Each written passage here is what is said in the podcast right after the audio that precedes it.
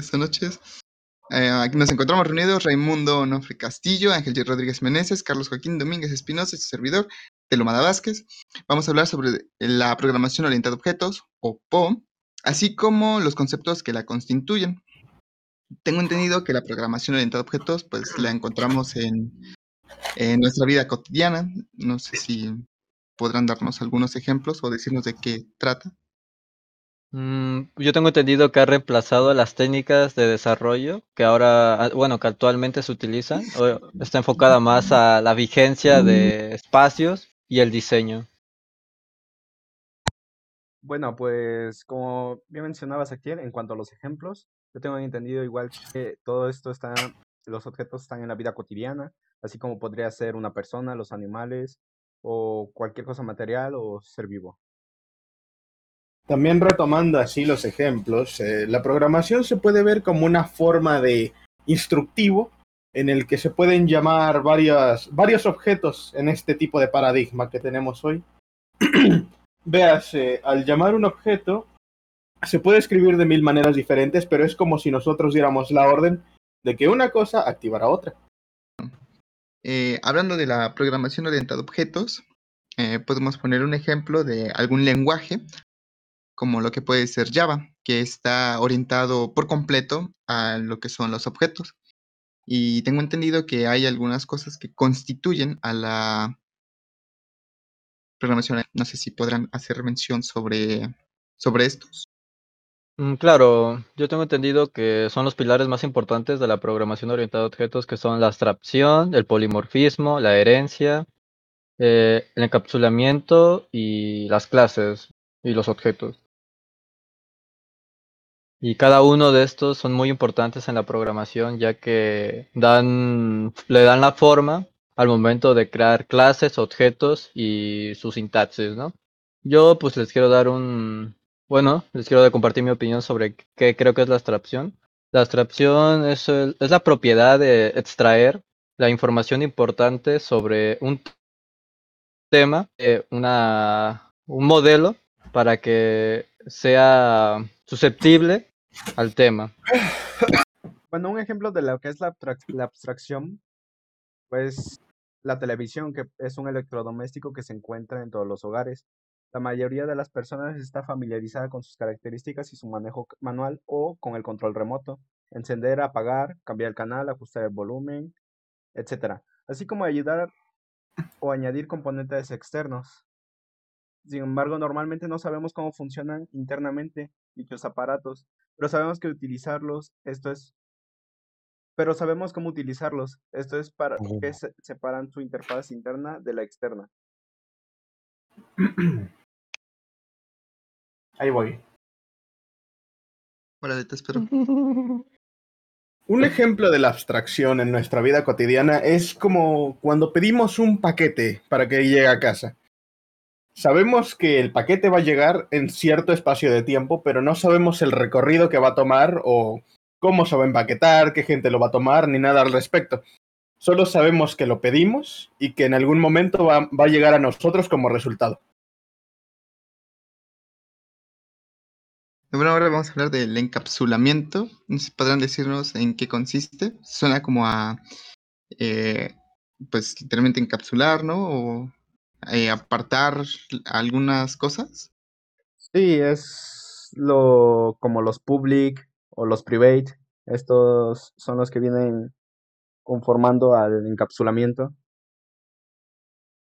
Mm, sí, eh, reforzando lo que dice mi compañero, este Raimundo, eh, yo les daría un ejemplo sobre, tendríamos un- una clase llamada mm, personas, donde los atributos serían nombre, apellidos y, y ciudad. Estos este, atributos están reservados, o yo les pondría la, re- la reserva, o el encapsulamiento, para decirlo de una manera más conforme al tema, sería de tipo private, estos tres atributos. Esto daría que el usuario no pueda ver estos, tipos, este, estos tres atributos. En cierto modo, esto se puede ver de, de modo que sea un, una caja, por así decirlo. Los artículos o datos que viene integrando el usuario son guardados en esa caja, la que está de private, donde la computadora puede seguir leyendo lo que está dentro, pero el usuario ya no revisarlo más, segregando la información visible y la no visible. Ok, entonces podemos decir que el encapsulamiento es como aislar ciertos datos, ¿no? Mm, en e- efectivamente. En efecto. Entonces, em, también tenemos lo que es la herencia. No sé si se referirá em, a, por ejemplo, una herencia de darle a tus hijos algún, alguna propiedad o, o, por ejemplo, que tú heredes los ojos de tu padre. No sé si podrían explicarnos un poco de qué va. Mm, sí, creo que, bueno, en lo que yo lo he usado se refiere a heredar a otra clase.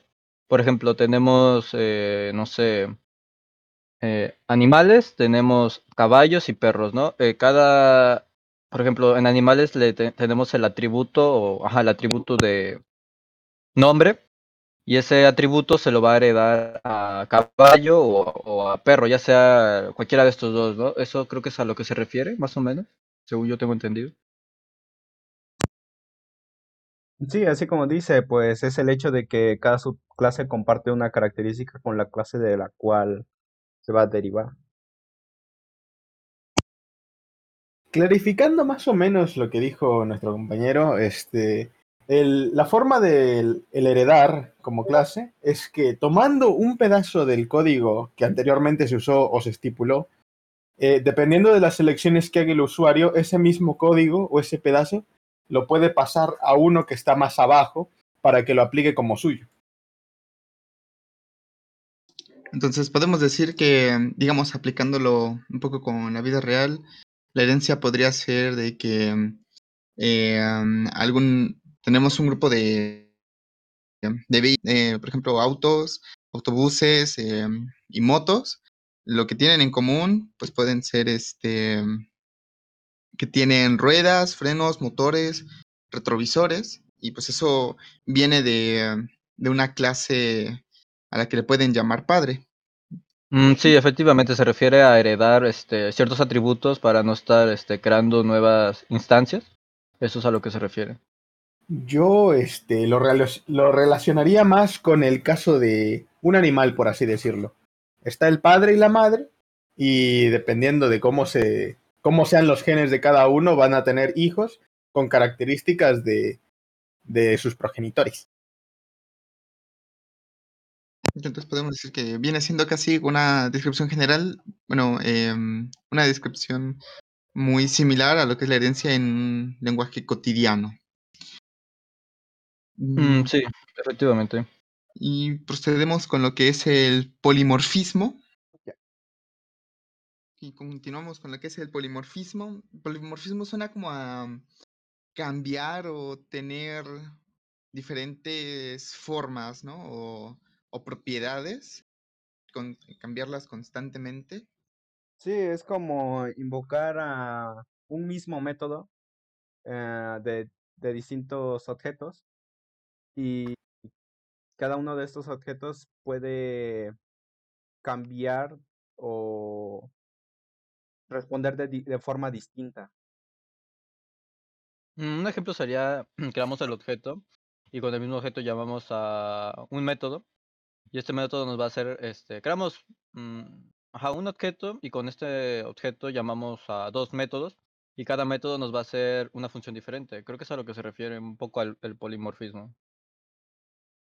Personalmente, yo creo que el mejor modo de explicar el polimorfismo es como una figura que cambia de forma según se le requiere y es llamada.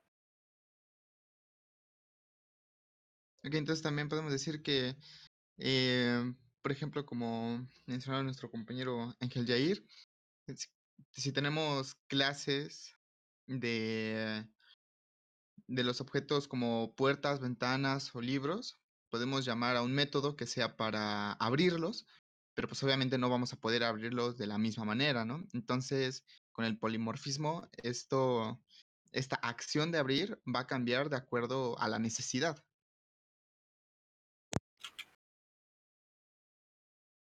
Bueno, y por último de este tema, vamos a hablar de la reutilización. Supongo que se referirá como a, mm, su nombre lo indica, el volver a utilizar para algo, em, alguna parte del, programa, ¿no? Mm, sí, mm, se refiere más o menos a cuando tenemos un código ya depurado y que funciona bastante bien, ya sea de carros o personas o lo que sea. Eh, supongamos que tenemos este un problema parecido, ¿no? Sobre, no sé, tuvimos un problema antes que quedó como de personas, ¿no? Quedó muy bien depurado y todo, ¿no? Entonces tenemos un problema parecido que es de autos. Entonces este problema de autos está muy parecido al que tuvimos de personas. Tomaremos partes de ese código para reutilizarlas en el, en el problema de autos. No todo, obviamente, porque hay partes que tenemos que modificar o tenemos que cambiar o agregar, pero más o menos es a lo que se refiere este, este punto. Un ejemplo de la reutilización podría ser también el uso de los diferentes tipos de entrada, que estos a su vez podrían ser convertidos a un jar y estos ser ocupados como bibliotecas. Otro modo de verlo es como el mítico comando de control C, control V y cambiar un par de cosas para que no se vea que copiaste. Uno ya. Bueno, vamos con las clases, que, bueno, ya hablando un poco más de lo que ya abordamos, podemos em, explicarte que una clase es básicamente una plantilla em, para, para el cual en el que podemos trabajar. Échale, mijo. Los, bueno, em, también las clases contienen objetos que, pues, como ya habíamos mencionado anteriormente, los objetos, pues, están en la vida cotidiana, pero los objetos tienen de igual forma tres características, que son eh, su estado, su comportamiento y su identidad.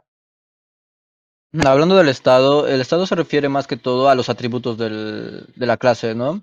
Esto es a lo que habíamos retomado en el tema sobre el polimorfismo, pero esto ya más, más enfocado de qué es este la, el- los atributos de la clase, que son como puede decirse así, sus características que van a definir el, el almacenamiento de la información y el estado actual del tema.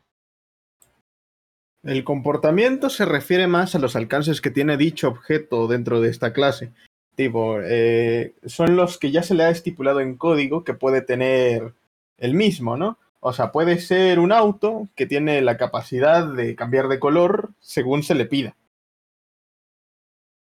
Aquí, bueno, en el comportamiento supongo igual entiendo de que eh, es también la propiedad de ser, bueno, más bien de llevar a cabo algo. Por ejemplo, que una persona, sus atributos podrían ser el tener una edad, eh, un género, un tamaño, Sí. pero su comportamiento podría ser caminar, comer o ver algo. Es darle una funcionalidad más eh, estricta a la, a la clase, ¿no? Podría decirse así. Ajá, supongo que sí. Y también tenemos lo que es la identidad. La identidad, pues, hablando con de lo que vienen siendo los objetos, podemos programas o situaciones en las que pueden haber muchas cosas de algo eh, que sean muy similares, por ejemplo, tener dos carros, pero no significa que esos dos carros vayan a ser lo mismo. O sea, cada uno tiene su propia identidad. Es como hacerlos un objeto singular a cada uno para que se puedan diferenciar entre sí, aunque estén en el mismo grupo de cosas. un software o de algún programa, pues hay que tener primero ah, una base o un plano, por así decirlo, que es el modelado de aplicaciones por lenguaje de, de ML, que este viene siendo, digamos, las instrucciones que una persona eh, va a crear para pasárselo posteriormente a un programador y en base a esto, pues esta persona pueda desarrollar el software que se requiere. Un ejemplo sería em, gráficamente el modelado de aplicaciones. Sería el nombre de la clase, eh, sus atributos y sus métodos.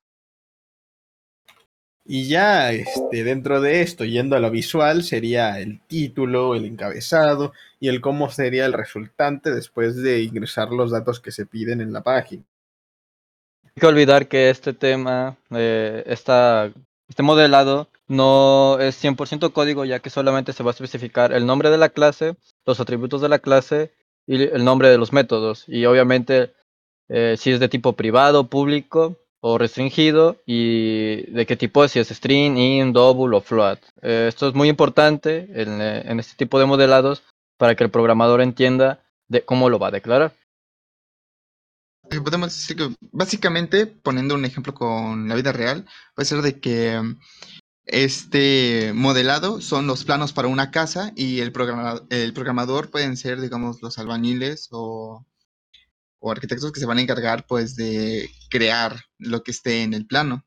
Por lo que es muy importante que los datos que estén dentro del modelado sean correctos. Sí, obviamente también tenemos que dar hincapié a que no lleva código este plano, solamente lleva la sintaxis que requiere este plano, obviamente. El programador debe conocer el, esta sintaxis, que es muy básica, la verdad, y no lleva nada de código. Eso es lo más importante de esto, no lleva código. Son solo instrucciones y estas deben ser legibles en todo caso. Sí, ta- también para esto, pues, este modelado tiene su propia sintaxis. Como por ejemplo, no se pueden poner directamente algunas palabras como público o privado. Para esto eh, se utilizan símbolos, como por ejemplo, para el público, pues se pone un signo de más, para el privado uno de menos. Y esas otras cosas.